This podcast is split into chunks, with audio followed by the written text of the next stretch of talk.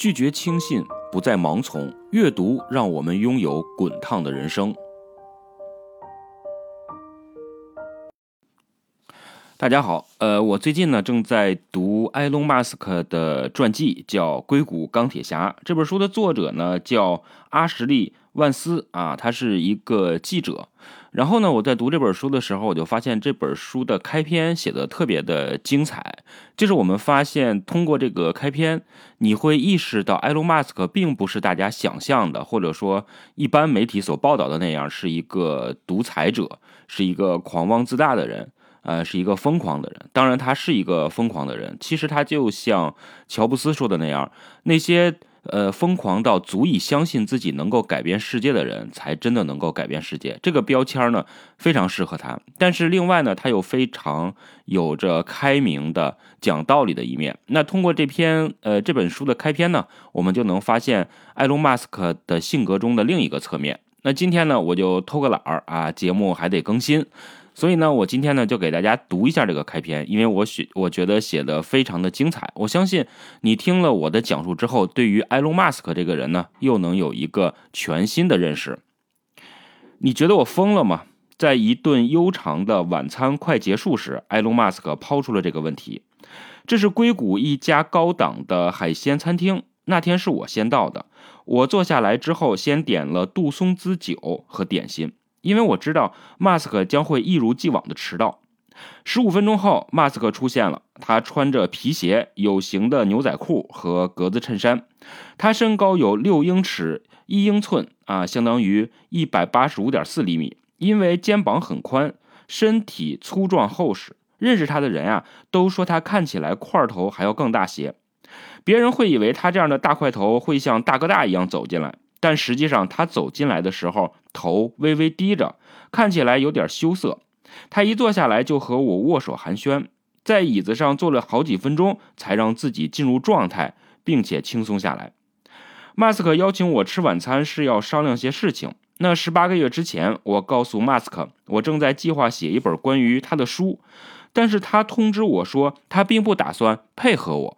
他的不合作态度很坚决，也迫使我采用了一个记者坚持不懈的报道模式。如果我必须在没有他配合的情况下写这本书，那就写吧。我知道很多人已经离开了马斯克的公司特斯拉和 Space X，他们愿意接受采访。另外，我也认识他不少朋友，于是采访一个接一个，日积月累，大约有二百多个人接受了我的采访。直到有一天，我再次收到马斯克的消息，他在家里给我打电话，给了我两个选择：他可以让我的生活陷入困境，也可以参与这个项目。他合作的条件是出版之前必须看过原稿，他会在上面加入注脚。他虽然不会插手内容，但会标出他认为与事实不符的地方。我知道他的想法。马斯克希望能够掌控关于他生活的故事。另外，他像一个科学家般严谨。事实错误会让他抓狂，那些印在纸上的错误会让他惦记一辈子。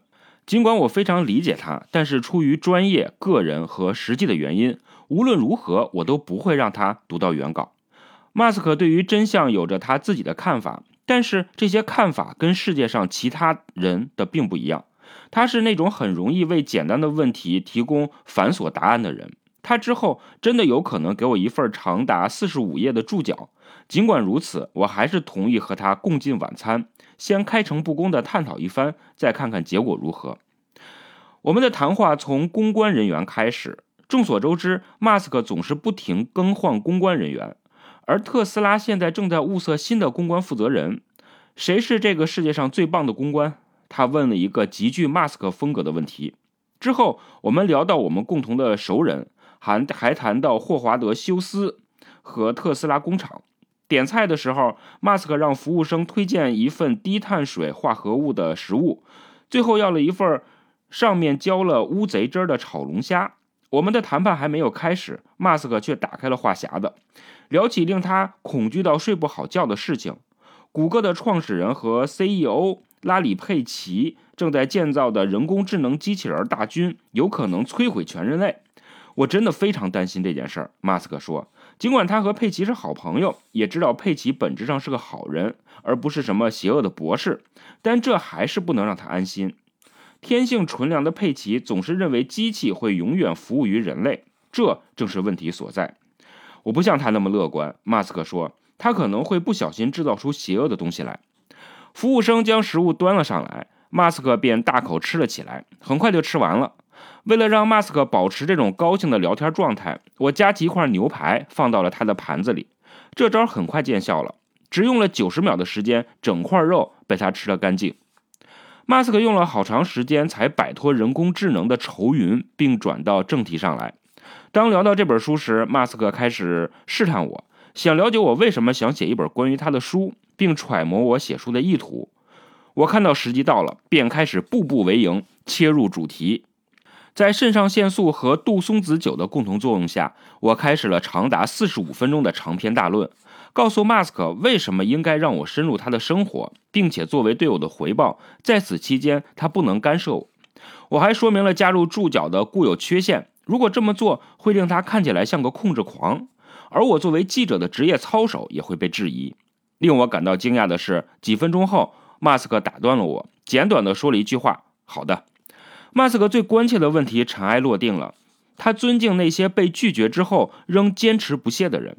之前有许多记者跟我说过出书的事情，我是其中唯一一个不顾他的初衷坚持己见的人。他似乎喜欢这样的人。之后的时间里，我们聊得很愉快，而马斯克也不再局限于他那份低碳水化合物食谱。服务生端上一份分量十足的黄色棉花糖甜点，马斯克立刻狼吞虎咽地吃起来，蘸得满手都是糖汁。我们把事情谈妥了。马斯克允许我接近他的公司高管、朋友和家人。每个月他会和我吃一次没有时长限制的晚餐。这是马斯克第一次允许一个记者进入他的核心圈子。晚餐进行了两个半小时后，马斯克终于把手往桌子上一放，准备站起来走人。这时候他突然停下来，眼睛死死盯着我，抛出了这样一个令人不可思议的问题：“你觉得我疯了吗？”我尴尬的不知道说什么，拼命的思考着是不是一个谜语，我该怎么巧妙的回答这个问题呢？但和他相处久了之后，我才意识到这个问题是他提供给自己的，而不是提给我的。我的回答其实并不重要。马斯克其实是渴望知道我是否值得信任。他望着我的眼睛，做出了最后的判断。几秒钟后，我们握手告别。马斯克驾驶着他的红色特斯拉 Model S 轿车离开了。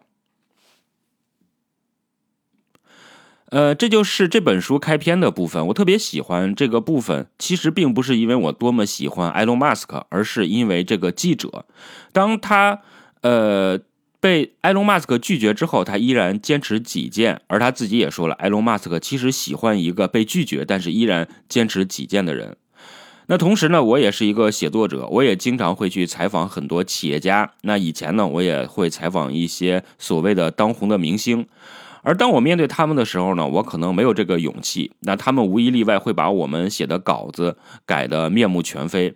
但是我觉得在这里边主要的责任可能并不在于他们，而在于我们作为一个写作者，作为一个记者，并没有将自己的职业操守放在第一位，而把商业利益放在了首位。我希望自己以后也能够成为像这本书作者一样的人，能够即使被拒绝，但是依然坚持己见，因为我相信我的坚持是正确的。